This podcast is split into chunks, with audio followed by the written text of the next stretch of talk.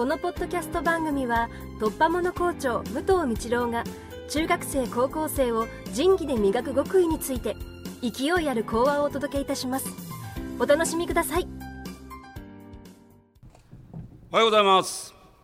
今理事長先生からもお話があったように新しい楽器がね新しい1年が始まりました、えーそれぞれが、ね、自覚を持って進んでほしいということと同時に中学生には先生から一つお願いをしておきます。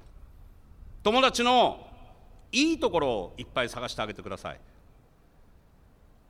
いろんな関係がね関わりがあると思うけれどもいろんなことで腹立てることもあるかもしれないけれども友達のいいところを探す。そういう一年にしてほしいというふうに思います。高校生パン好きですか？食パン。何も入ってないね。何か入ってるパン好き。例えばオレンジが入ってるパン。ブルーベリーが入ってるパン。昨日もらったんだけど美味しかった。で何が言いたいか。パン屋さんはそういうパンを作って今パンのブームだからね。すごい列をなしてると思います。でも失敗すれば売れないよね。だけどやってみなければその効果は出てこない。試行錯誤しないとみんなに喜んでもらえるパンは作れないかもしれない。高校生にはお願いしておきます。ぜひとも今年1年挑戦。自分の新しいねパンじゃなくていいんだよ。